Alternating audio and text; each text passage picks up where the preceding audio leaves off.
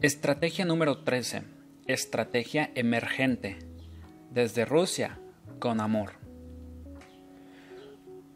Las oportunidades que ofrece un país emergente como China parecen ilimitadas, pero es precisamente un proverbio chino el que afirma que no es oro todo lo que brilla. En primer lugar, veremos qué es exactamente una economía emergente. Un mercado emergente es un mercado pobre, pero tiene vocación de dejar de serlo en un periodo de tiempo razonable. Por último, veremos si merece la pena invertir en emergentes y, de ser así, qué nivel de riesgo emergente deberíamos asumir en una cartera de inversión. ¿Qué es una economía emergente? Renta per cápita media-baja. No hay una definición concreta de referencia para un mercado emergente. Tomemos la del Banco Mundial, que define una economía emergente como aquella en la que sus habitantes tienen una renta per cápita medio-baja. Según esta definición, el 80% de la población mundial habita en, en, economías emergentes.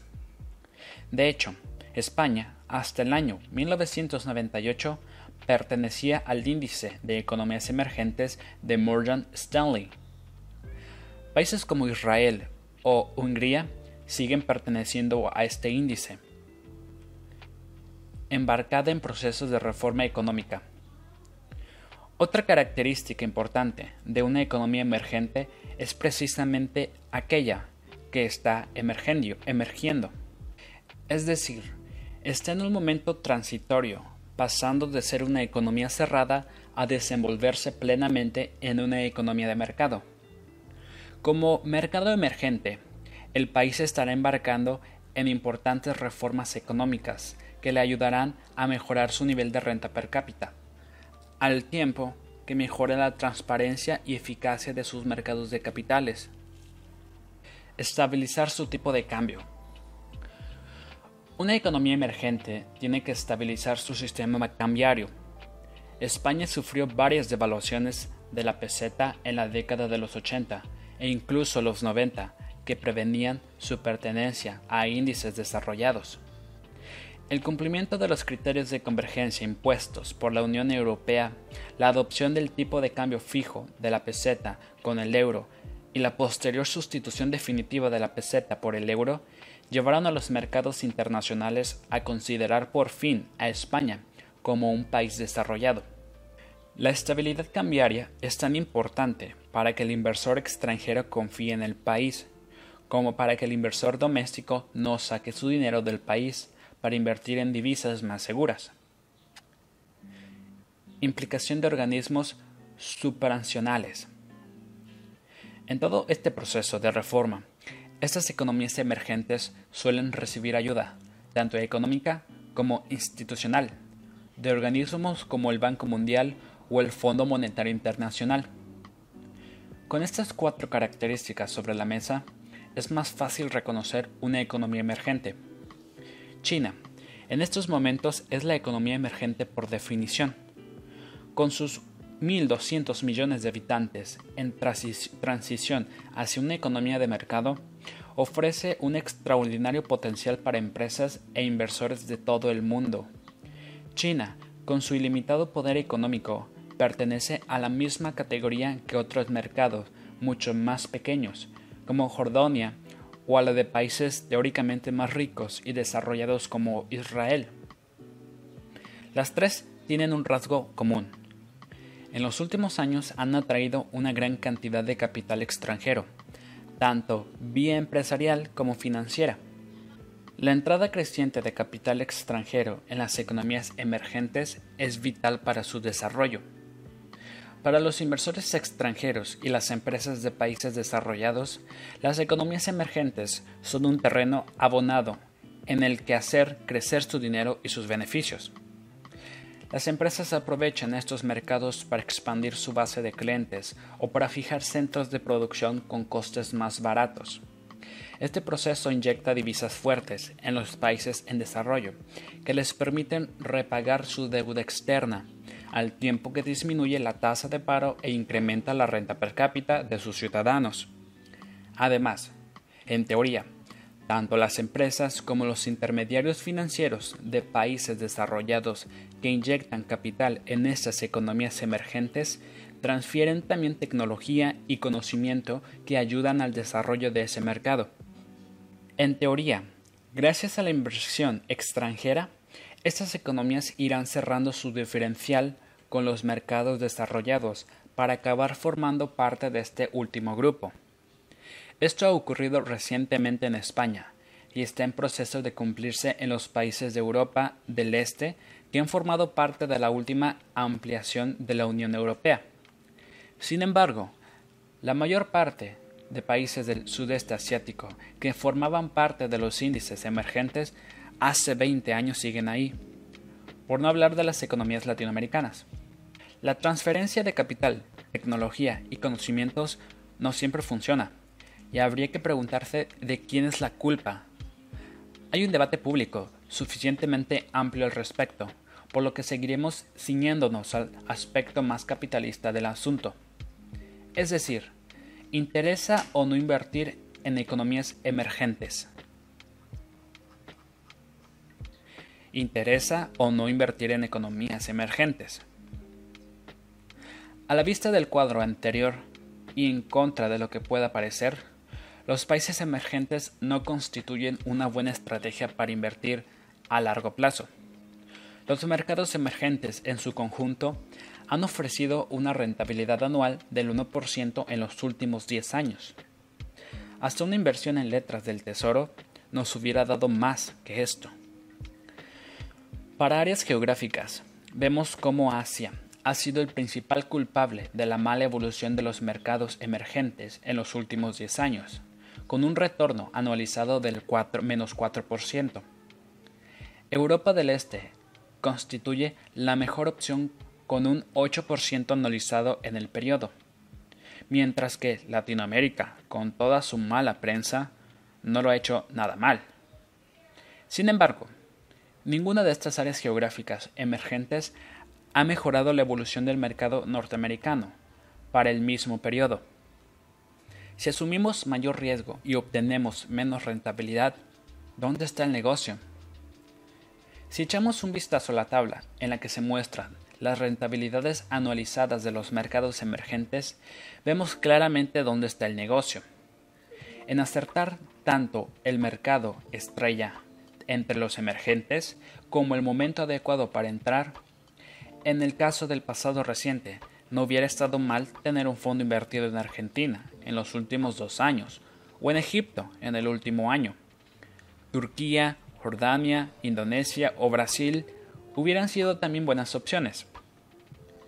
Si es difícil acertar qué mercado correcto va a tener el comportamiento estelar de entre los emergentes, más complicado todavía es saber salir a tiempo.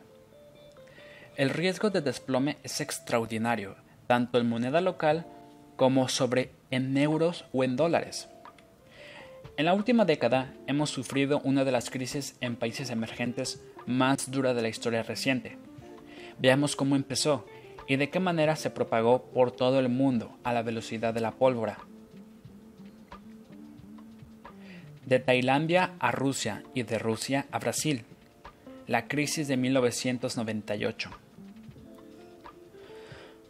Los acontecimientos ocurridos entre finales de 1997 y mitad de 1998 son el mejor ejemplo de cómo afecta la globalización a los mercados y también de la fragilidad de las economías emergentes. Tomamos prestado del libro de los tulipanes a Internet, editados por Self Trade en 2001, una interesante descripción de cómo se transmiten las crisis económicas.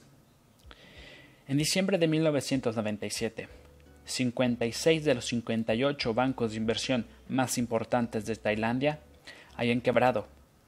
El sistema bancario de aquel país se había dedicado a tomar deuda prestada del exterior en dólares americanos para financiar la enorme expansión económica que estaba viviendo Tailandia. El dinero iba a parar, entre otras cosas, a la construcción de hoteles, oficinas y apartamentos de lujo Era la época dorada de los tigres asiáticos. Conseguir dinero era fácil, y países como Singapur, Indonesia o Tailandia estaban plagados de símbolos de esta riqueza, como las torres Petronas de Kuala Lumpur. Todo parecía atado y bien atado. El sistema financiero estaba protegido. El gobierno tailandés se había comprometido a mantener la moneda, el baht, como un cambio fijo frente al dólar, por lo que el peligro de una crisis financiera se limitaba al riesgo de que el gobierno tailandés no pudiera sostener su propia divisa, algo que parecía imposible, dado el boom económico de la región. Sin embargo, ocurrió. Después de publicarse datos macroeconómicos sobre Tailandia, en los que se apreciaba que la economía no era tan bollante como se creía, el BAT empezó a sufrir un feroz ataque por parte de los mercados financieros. El gobierno se, vio incapaz de defender su moneda y el BAT se desplomó un 30% rápidamente. La mecha de la bomba se acababa de encender. La economía tailandesa se había financiado en dólares, pero ahora, en el momento de devolver estos préstamos, las empresas estaban ingresando en BATs, que ya no valían lo mismo que el dólar, por lo que todas las compañías financiadas en dólares tenían que devolver un 30% más por cada dólar que habían tomado prestado. Conclusión. Muchos negocios no pudieron pagar sus préstamos y los bancos no pudieron a su vez devolver ese dinero a sus prestamistas en el exterior. Los bancos tailandeses eran las primeras fichas del dominó en caer, pero sin que nadie lo supiera, aún había muchas esperando su turno. Los mercados financieros reaccionaron rápidamente y vendieron sus posiciones en países del entorno del sudeste asiático. Corea del Sur, Malasia e Indonesia fueron los primeros afectados por la fuga de capitales. Los tigres asiáticos eran repudiados por los mercados financieros, que ya no prestarían dinero alegremente a estos países, sino que exigirían una gran prima de riesgo por su dinero. Es decir, los gobiernos se vieron forzados a subir fuertemente los tipos de interés para evitar la salida masiva de capital. El sudeste asiático había sido en los últimos años un potentísimo motor de la economía mundial. Ese motor se alimentaba de ingentes cantidades de materias primas que importaba del exterior y transformaba en productos que luego se vendían afuera.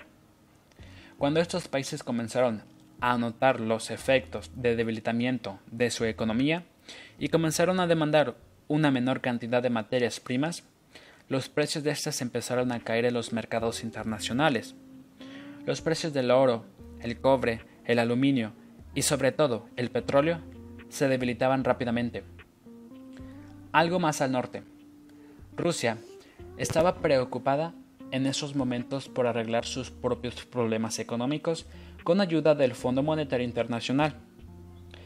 El mayor problema de Rusia era su incapacidad para producir cosas de valor. Este problema venía heredado de una cultura de producción obsoleta, que no tenía en cuenta la competitividad ni la calidad. La economía rusa no producía bienes con valor añadido, se daba la paradoja de que un tractor ruso recién salido de la fábrica tenía menos valor que si se vendiera el hierro utilizado en su construcción para chatarra. El gobierno ruso no podía obtener impuestos por productos exportados porque su calidad era pésima. Su única fuente considerable de ingresos venía de los impuestos sobre la venta al exterior de materias primas y sobre todo del petróleo.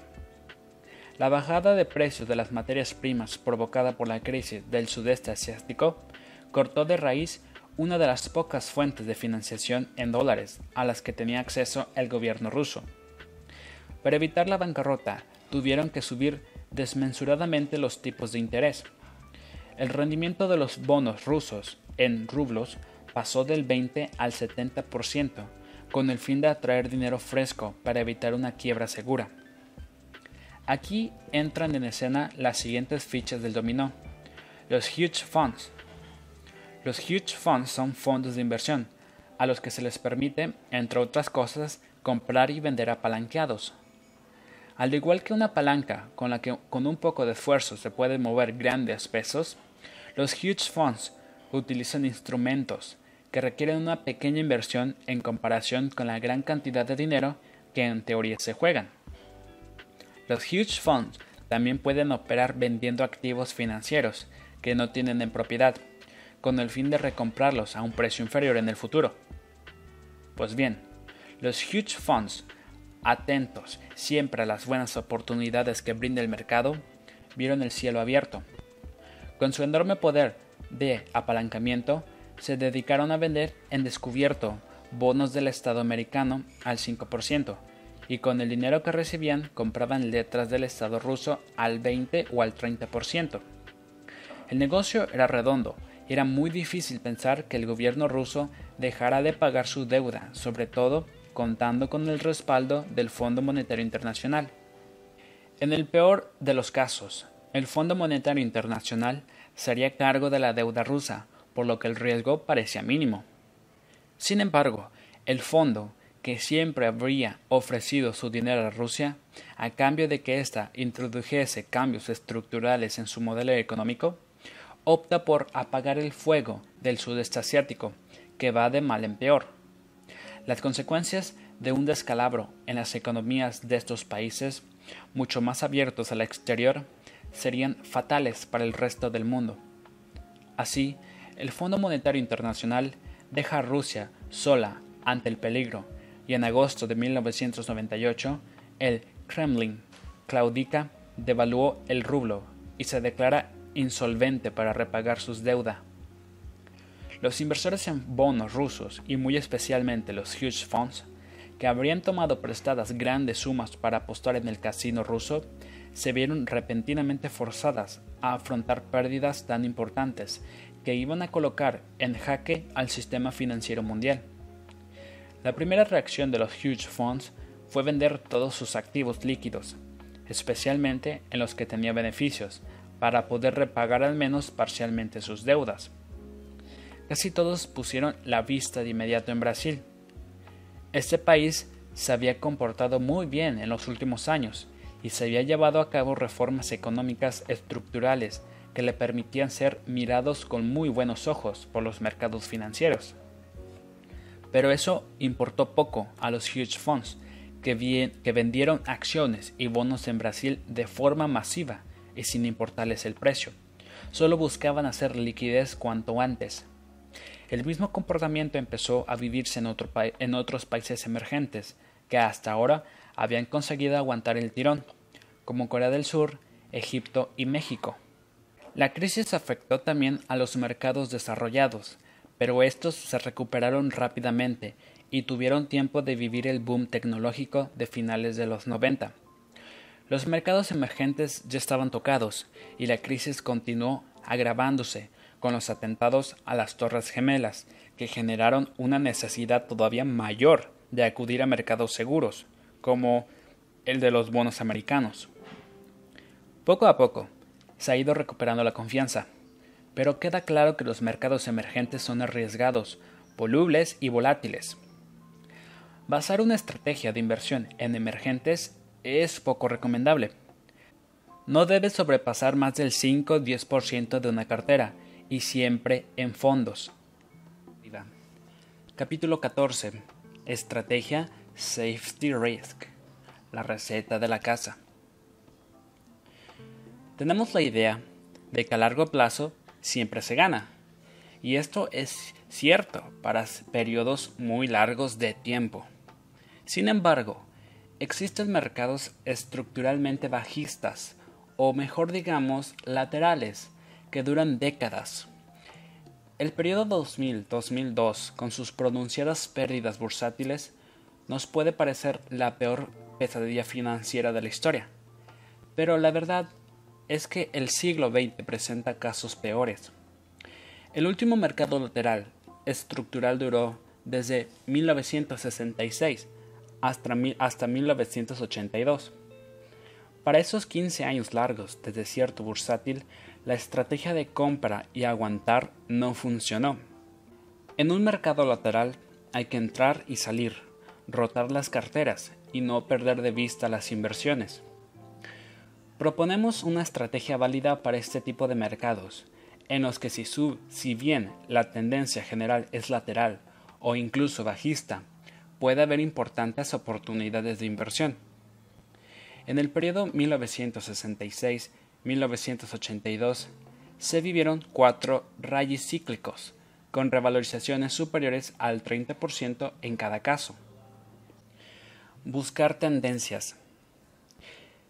En mercados laterales, como el que se muestra en el gráfico anterior, debemos aprender a detectar tendencias bajistas y alcistas. Para buscar tendencias, acudimos al análisis técnico. En el capítulo dedicado a análisis técnico hay diversas estrategias que nos muestran cómo las figuras pueden ayudarnos a establecer una tendencia. Son indicadores potentes de tendencia el momentum, el indicador MACD, el RSI y las bandas de Bollinger. Generalmente, el analista técnico busca una combinación de estos indicadores para confirmar cambios de tendencia en el índice. Sería recomendable utilizar estos indicadores técnicos para buscar tendencias, pero si no queremos profundizar en estas teorías, podemos echar mano de las estadísticas más simples y buscar tendencias mediante el uso y estudio de medias móviles. En el gráfico anterior vemos la evolución del IBEX 35 durante el año 2004 y su media móvil de 22 sesiones en el mismo periodo. En 2004, el mercado tuvo dos tendencias alcistas pronunciadas. La primera desde enero a primeros de marzo y la segunda desde octubre a final de año. En el periodo intermedio, el mercado siguió una tendencia lateral, tanto al principio como al final del año estaba bastante claro que había que estar en bolsa y además en valores agresivos. Entre medias, ¿qué hacer? Buscar tendencias y obrar en consecuencia. Las tendencias bajistas las marca el momento en que el gráfico del IBEX 35 rompe a la baja la media móvil de las últimas 22 sesiones. Un ejemplo claro es la ruptura a la baja de la media móvil el 11 de marzo día de los atentados de Madrid y preludio de la caída que sufrió el mercado tras las elecciones del 14 de marzo. El 11 de marzo, el IBEX 35 cerró en torno a los 8.100 puntos y en las jornadas posteriores bajó hasta los 7.750 puntos. Las tendencias alcistas las marca el momento en que el gráfico del IBEX 35 rompe al alza la media móvil de las últimas 22 sesiones. El ejemplo más claro en el año 2004 es la señal de ruptura al alza que da el gráfico el 29 de septiembre. El IBEX 35 estaba a 8.050 puntos y cerró el año cerca de los 100 puntos, un 13% por encima. ¿Qué hacer con cada tendencia? Recurrimos a la beta. El sentido común nos dice que cuando estamos en tendencia alcista hay que comprar bolsa, mientras que si estamos en tendencia bajista habría que quedarse fuera del mercado de renta variable. Quizás una buena alternativa sería comprar un fondo monetario en momentos de mercado bajista. Sin embargo, la estrategia Safety Risk propone estar siempre invertido en bolsa, tanto en momentos alcistas como bajistas. Lo importante es elegir en qué valores debemos estar en cada momento. Para elegir qué valores son adecuados para cada tendencia, acudimos a la beta. La beta mide el grado de correlación entre un valor y el índice al que pertenece. Si la beta es superior a la unidad, el valor está altamente correlacionado con el mercado. Por ejemplo, si un valor tiene una beta de 1.1, significa que en función de su comportamiento histórico, ese valor sube un 1.1% cuando el mercado sube un 1%, aunque también baja un 1.1% cuando el mercado baja un por ciento. En definitiva, el valor amplía los movimientos del mercado. Es un valor arriesgado más propio de mercados alcistas que bajistas. Si la beta es inferior a la unidad, el comportamiento es el contrario. El valor está poco correlacionado con el mercado, Con una beta de 0.9, en teoría, si el mercado sube 1%, el valor subirá algo menos un 0.9%. Y si el mercado cae un 1%, el valor también caerá menos un 0.9%. Los valores de betas bajas son más recomendables en mercados bajistas. Generalmente son valores de carácter defensivo. La estrategia Safety Risk propone posicionarse en betas altas con mercados en tendencia alcista y posicionarse en betas bajas en tendencias bajistas. Es mejor estar en betas bajas en las tendencias bajistas que quedarse fuera del mercado, porque los valores con betas bajas aglutinan buena parte del dinero cautivo en bolsa y por tanto suelen tener muy buen comportamiento en momentos de tendencia bajista.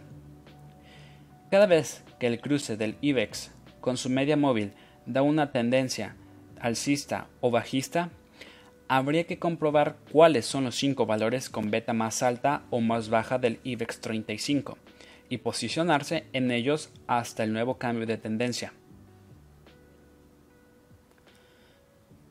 ¿Qué rentabilidad puedo esperar? Mirando a los periodos 2000, 2003 y 4, obtenemos los siguientes resultados.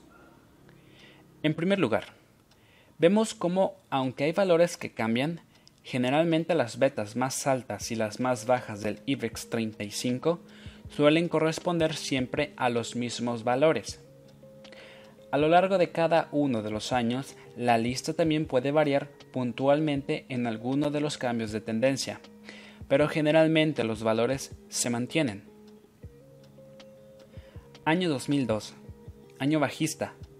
La estrategia Safety Risk nos protege bien de pérdidas acusadas.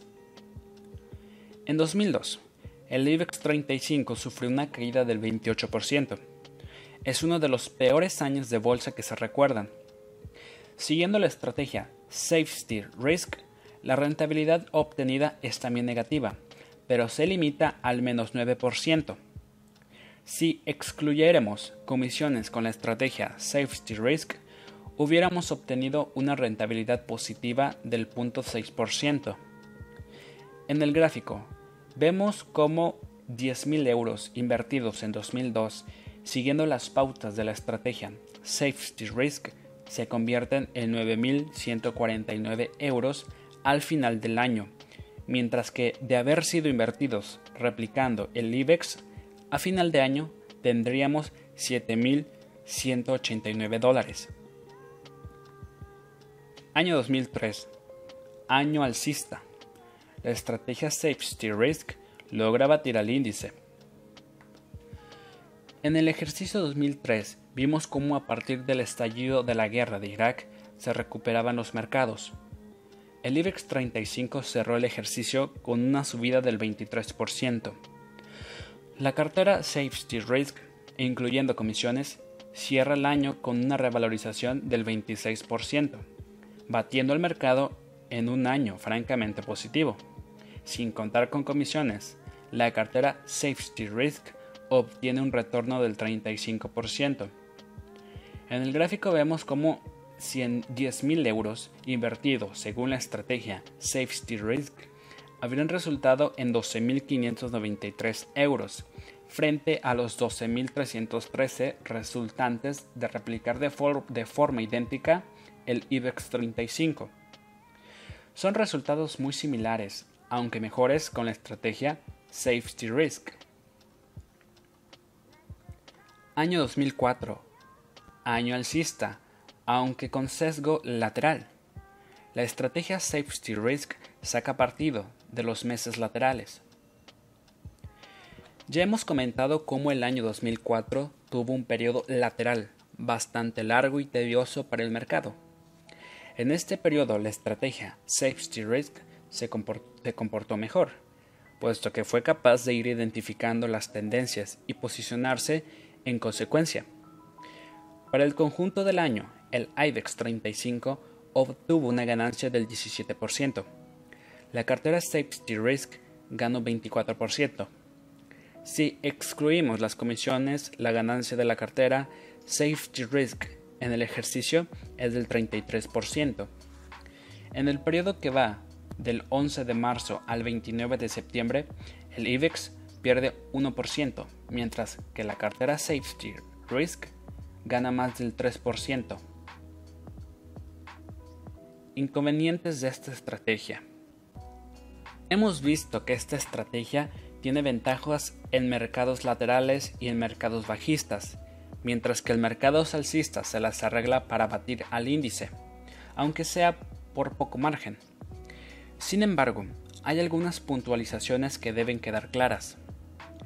En una estrategia de alta rotación, cada vez que el IBEX corta su media móvil, vendemos toda la cartera para comprarla de nuevo cambiando el 100% de su composición.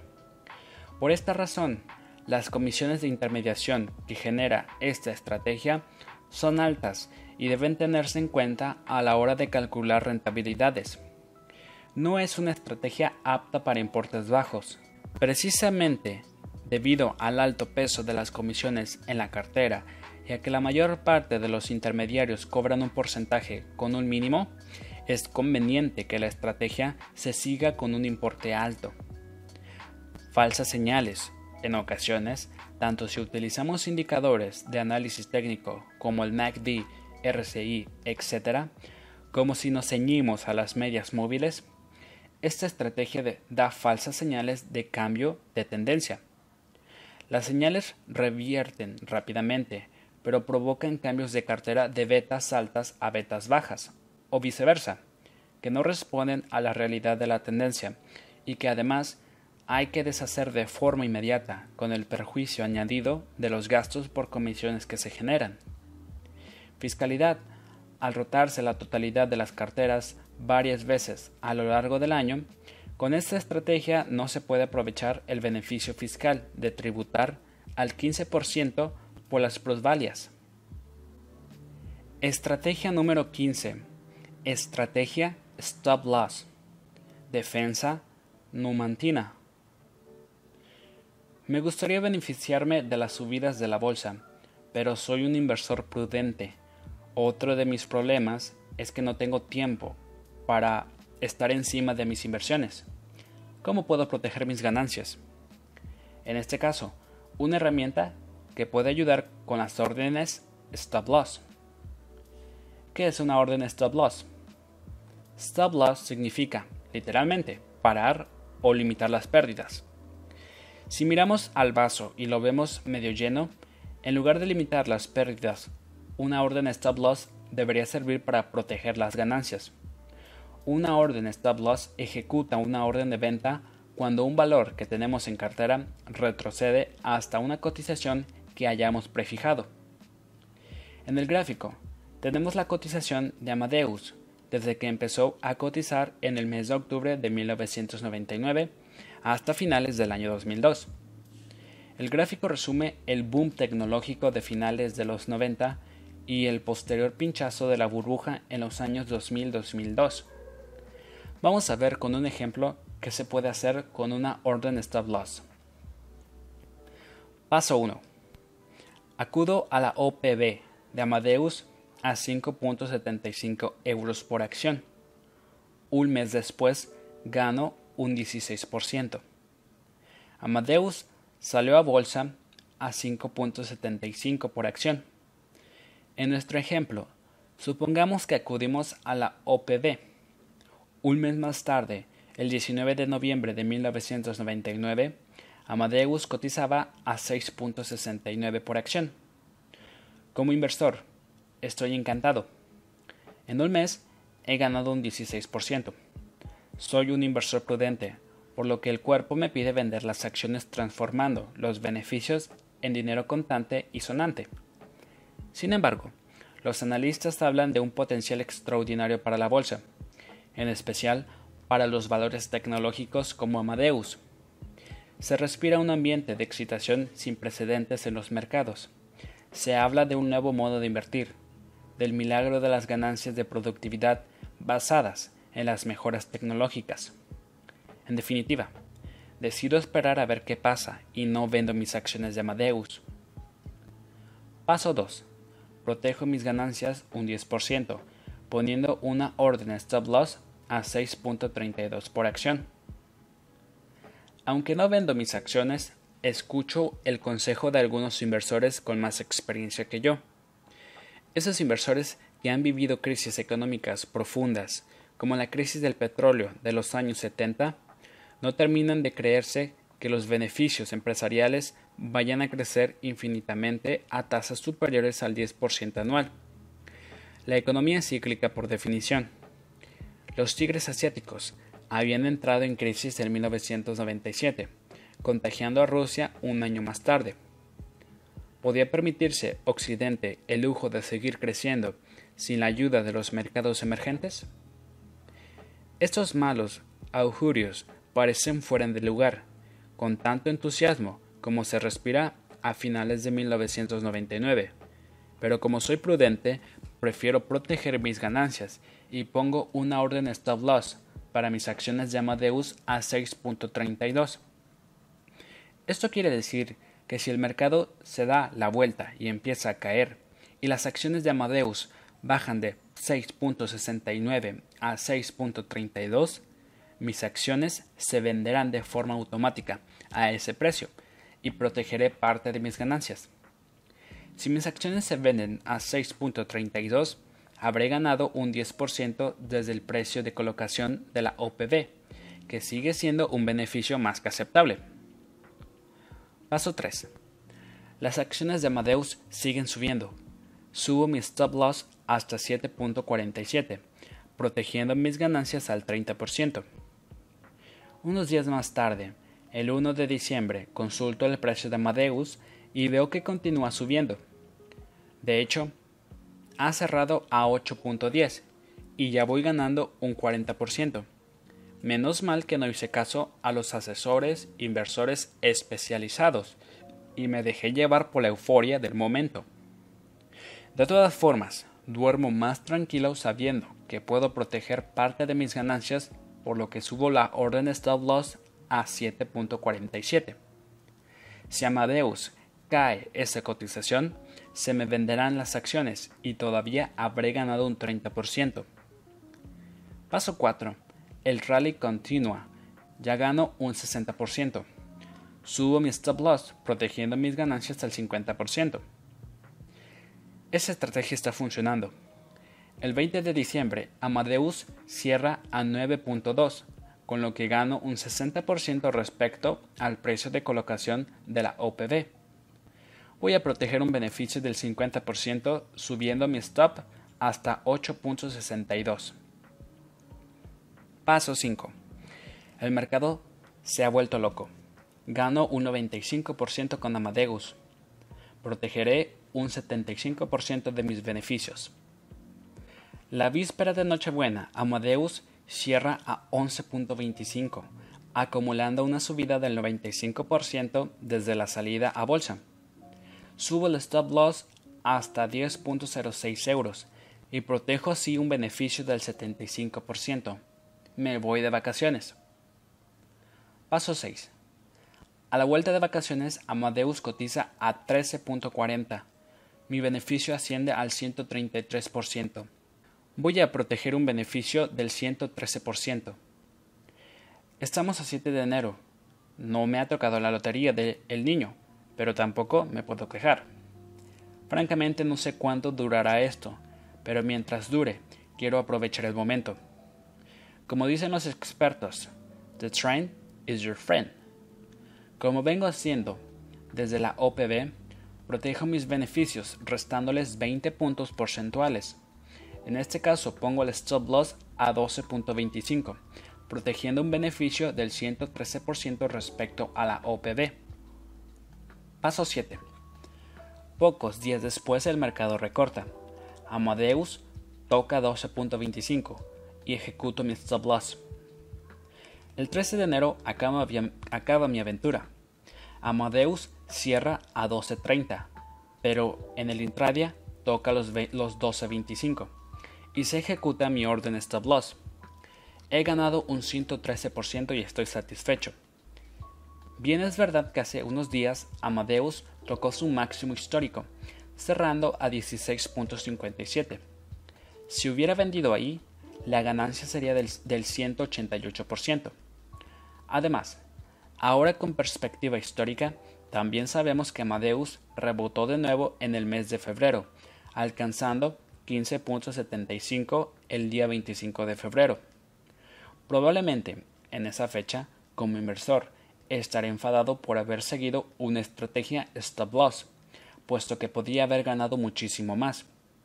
Sin embargo, a partir de esa fecha y a pesar de que Amadeus tuvo algunos rebotes, más me hubiera resultado difícil vender un precio superior a 12.25.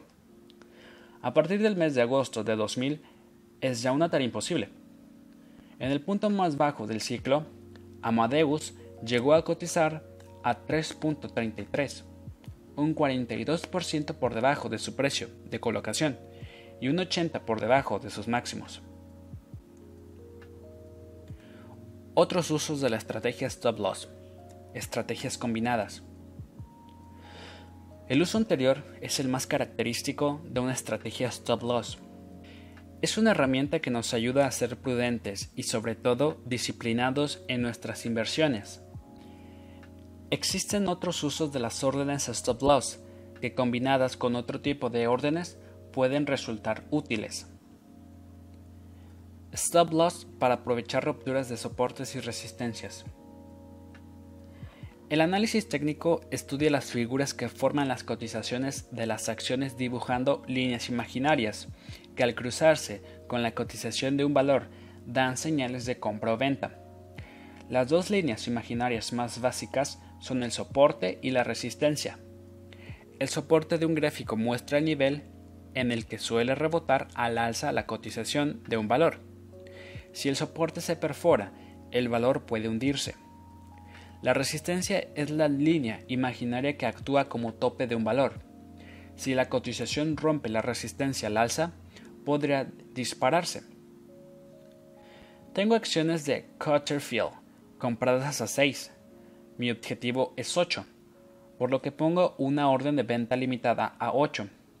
Pero por otra parte, veo que el gráfico, que el soporte de Field es de 4.95, así que pongo una orden stop justo por debajo de 4.95 para limitar mis pérdidas en caso de que se perfore este soporte. Además, si Field rompe la segunda resistencia, aumentan las probabilidades de que se vaya a 8, así que pongo una orden limitada de compra a 6.78 para comprar más Field en caso de que rompa al alza la resistencia. En esta ocasión, Field no llega a romper la segunda resistencia, pero sí perfora el soporte, por lo que se ejecutaría mi orden stop loss limitando mis pérdidas. Stop loss para anticiparnos a la publicación de un dato. Mañana viernes se publicará el PIB del cuarto trimestre en Estados Unidos. Es un dato muy importante para el mercado, porque existe incertidumbre sobre la recuperación norteamericana en estos últimos meses en los que ha subido tanto el precio del crudo.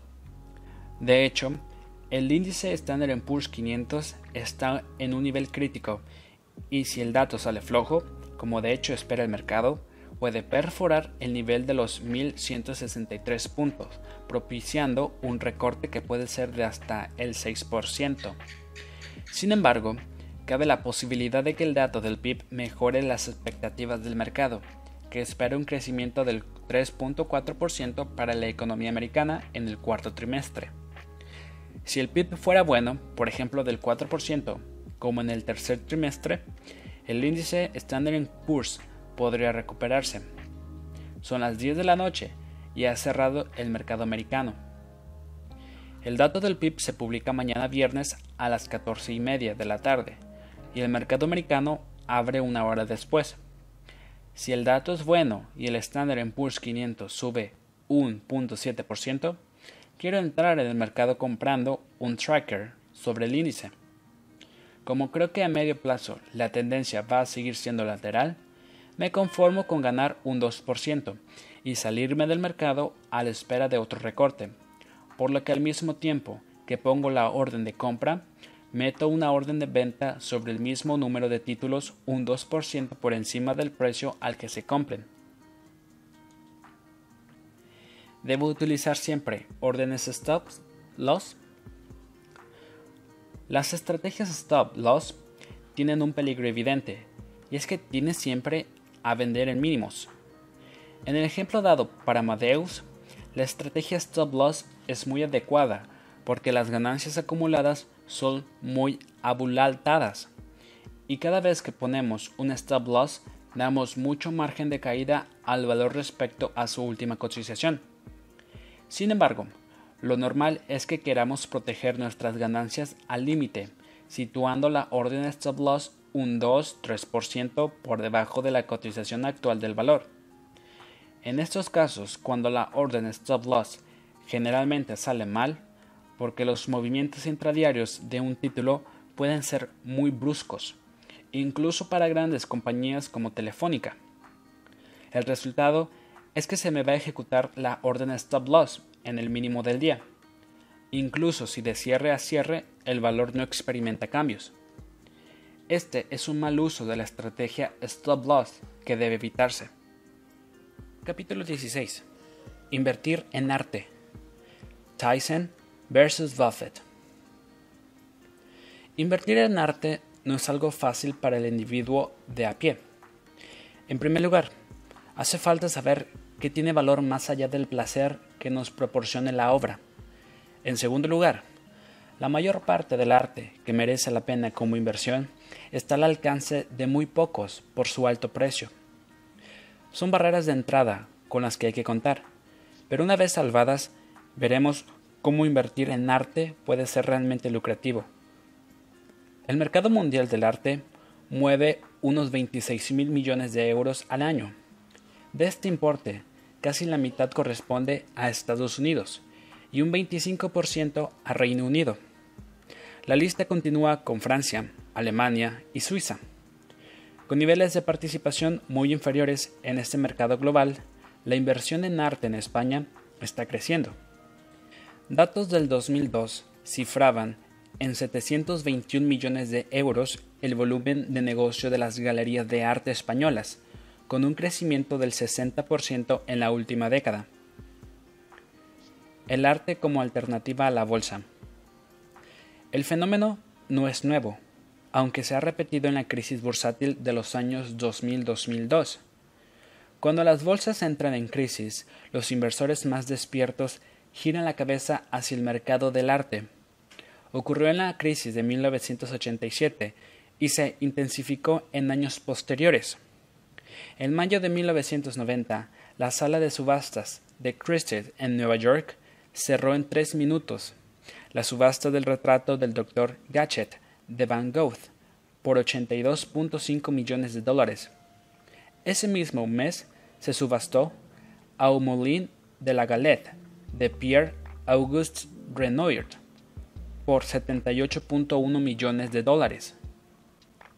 En el año 2000, con el pinchazo bursátil del sector tecnológico, vuelve a producirse el mismo efecto.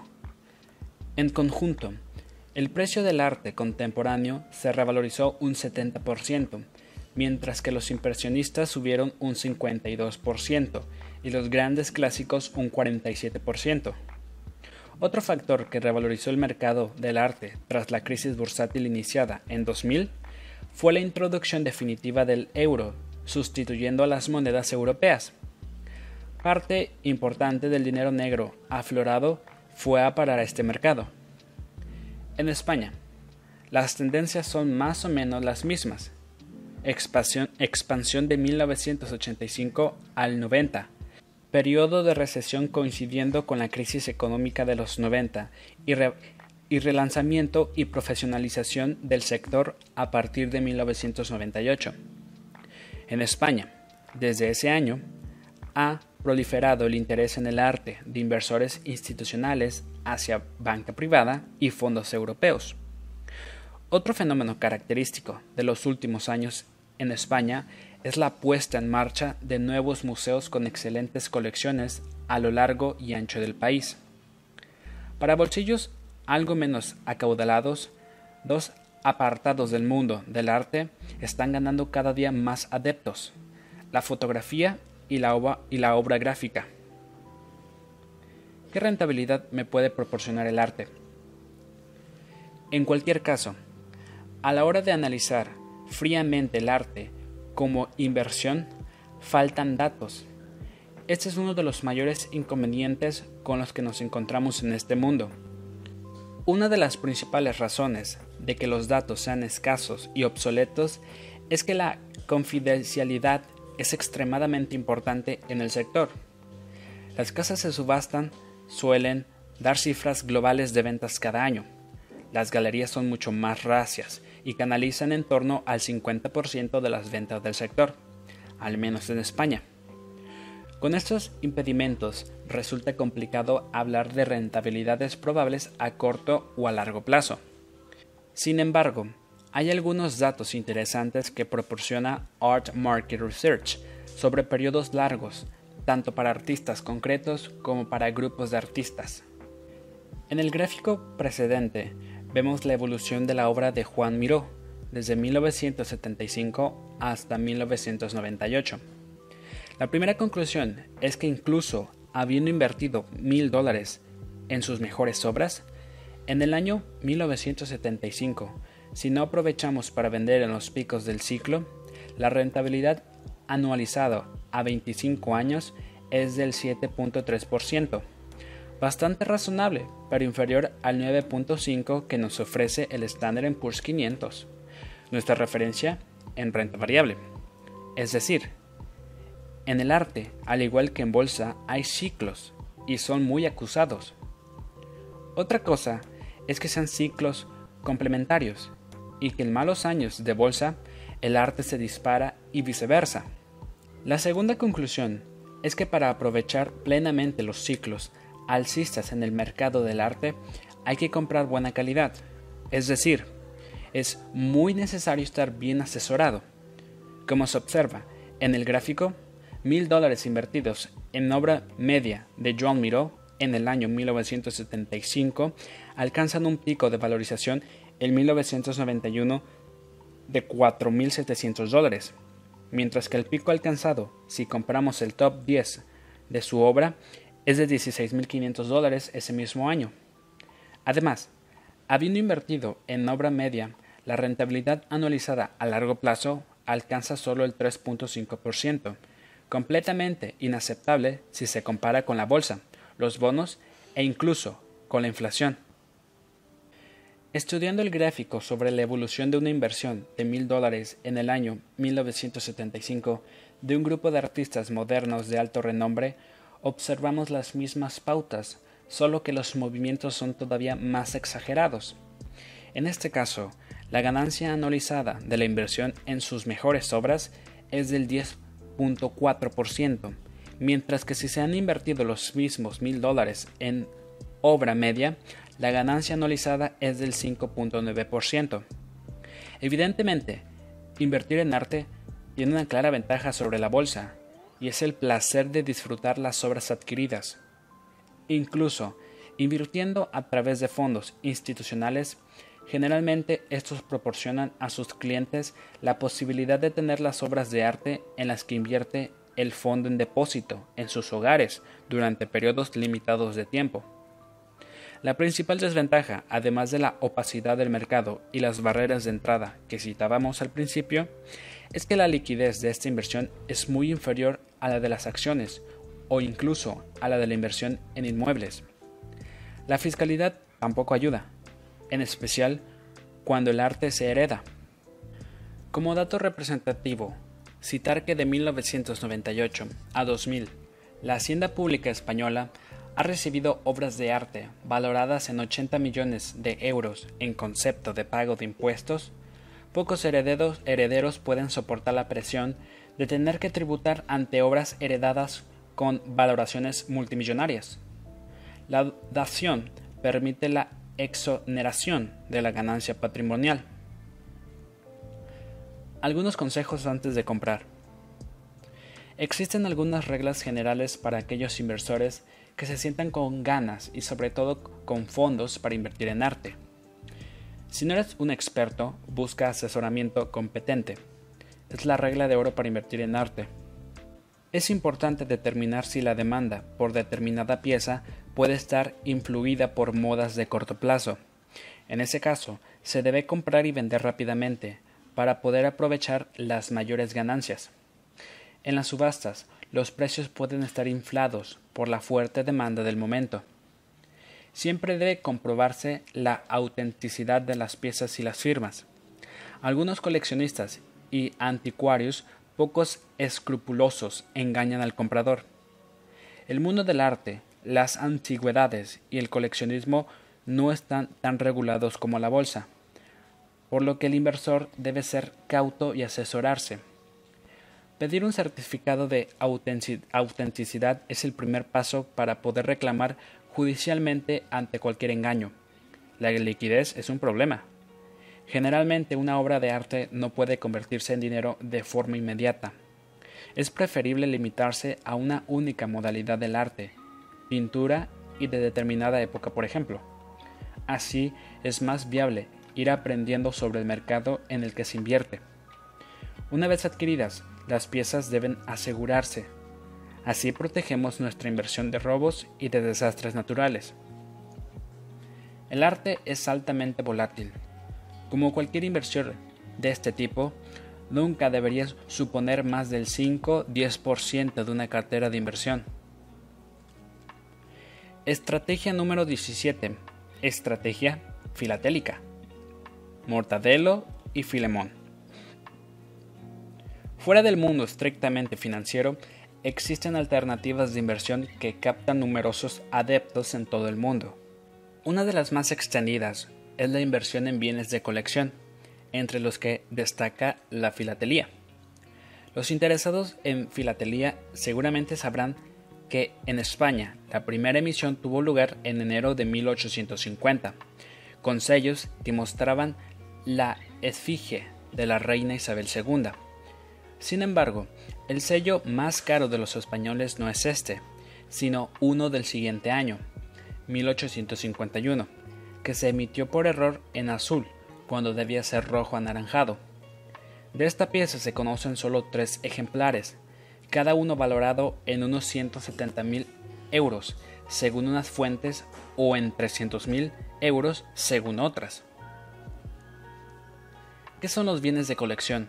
Y por qué pueden constituir una inversión. Son bienes que por su interés o estética sirven como base para iniciar una colección y además pueden constituir una inversión, porque por su naturaleza cuentan con unas características que le permiten obtener una rentabilidad interesante con el transcurso del tiempo. Son bienes tangibles, al contrario que los activos financieros, los bienes de colección son tangibles y tienen valor por sí mismos. Se consideran valor refugio. Teóricamente están al margen de las crisis de los mercados financieros y de la economía real. Son bienes universales, en el sentido de que son universalmente aceptados y por tanto pueden venderse en cualquier parte del mundo. Esto es especialmente cierto para los valores filatélicos. Son accesibles, al contrario que la inversión en grandes obras de arte, que solo son accesibles para unos pocos, los bienes de colección son asequibles para el coleccionista y ahorrador medio. Son escasos, de ahí su valor como inversión. Son bienes con tirada limitada o bien antiguos y por lo tanto deseados. Se revalorizan en el tiempo bien por su componente histórico, artístico o bien por su escasez. La revalorización es mayor cuando más nos alejamos en el tiempo y cuanto más escaso es el bien. Su revalorización es prescindible. Esto diferencia claramente a los bienes de colección de las acciones, cuyos movimientos son más difíciles de predecir. La inversión en bienes de colección permite prever el ahorro mínimo que generará a medio o a largo plazo. Hemos visto los precios que pueden alcanzar en, el mercado los sellos clásicos, pero seamos más prácticos y centrémonos en sellos que cumplan con la característica citada de ser accesibles. Para ser objeto de inversión, es fundamental que el sello nuevo sea de tirada limitada y de aceptación universal. La tirada limitada le confiere potencial de revalorización en el tiempo y la aceptación universal un mercado secundario donde realizar la inversión. Además, desde el punto de vista de la inversión, los sellos tienen una primera clasificación. Sello nuevo. No ha sido franqueado, se mantiene inalterado con su dibujo y tiene mayor valor porque es el más escaso. El sello nuevo, para hacer una buena inversión, no debe ser reciente. Hay que esperar a que escaseen para que la curva de apreciación de su valor sea interesante. Es decir, que se revalorice en un periodo relativamente corto de tiempo. Sello con charnela. Es un sello nuevo con defecto en la goma debido a un método de coleccionismo seguido en España hasta los años 70, que consistía en pegar al sello un poco de papel en un ángulo para sujetarlo a un álbum. Al quitar la charnela, los sellos quedan con una marca en la goma, estos sellos con defecto valen menos. Además, hay miles en el mercado. Sellos usados. Son sellos franqueados, en mejor o peor condición. Los sellos nuevos más cotizados son los de países occidentales, incluyendo Mónaco, San Marino y Liechtenstein, que los cuidan especialmente como fuente de ingresos. ¿Cómo se invierte en sellos? Vamos a partir de la base de que no todos los expertos en filatelía consideran el sello como una inversión. Muchos piensan que la filatelía es coleccionismo y solo se convierte en inversión cuando se compran sellos muy escasos o al menos relativamente escasos. En cambio, otros piensan que la inversión en sellos es segura siempre que estos estén bien seleccionados y se mantengan por un periodo de unos 10 años. Lo que parece claro es que, a no ser que seamos verdaderamente expertos, la inversión directa en sellos es peligrosa. Tendríamos que saber no solo qué comprar, sino dónde, a quién y a qué precio. Y lo mismo para vender. La otra forma de invertir en sellos es la inversión indirecta y dirigida a través de sociedades filatélicas. Siempre hay que buscar sociedades filatélicas de reconocido prestigio para evitar fraudes que pueden darse con facilidad en una actividad escasamente regulada. Se debe firmar un contrato legal muy claro en el que se establezcan plazos precisos que permitan disfrutar las ventajas del sello como inversión. Generalmente, existe un periodo mínimo de inversión de tres años, aunque la sociedad filatélica puede buscar un comprador para el inversor si quiere deshacerse antes de sus sellos. Los periodos óptimos de maduración de la inversión en filatelía son más dilatados. Los sellos que se adjudican al inversor son series completas, años completos y de países con reconocimiento universal. Las series completas de tirada limitadas, generalmente irrepetibles y a largo plazo, son los criterios claves de rentabilidad desde 20 euros al mes en sociedades filatélicas como Afinsa se puede iniciar una inversión en sellos. Si tenemos capacidad financiera para invertir en sellos clásicos, entonces habría que pedir orientación específica a estas sociedades filatélicas o, si contamos con criterio propio, acudir directamente a subastas. ¿Qué rentabilidad puedo esperar? En periodos largos de tiempo, existen estudios de entidades financieras que muestran rentabilidades bastante atractivas para el mercado de sellos. Por ejemplo, un estudio de Salomon Brothers señalaba que en el periodo 1920-1990 el sello se ha revalorizado un 7000%. Eso representa una rentabilidad anual algo superior al 6% que si bien no iguala la rentabilidad de la bolsa americana a largo plazo, es bastante interesante considerando que la filatelía bien asesorada entraña menos riesgo. Insistimos en la importancia del intermediario y en el peligro de fraude, dada la escasa regulación del sector. Farum y Afianza son las sociedades de inversión filatélica más arraigadas en España, aunque no son las únicas. La Asociación de Empresarios de Coleccionismo e Inversión puede ser otra fuente interesante de información para asegurarnos que elegimos bien el intermediario a la hora de invertir en sellos.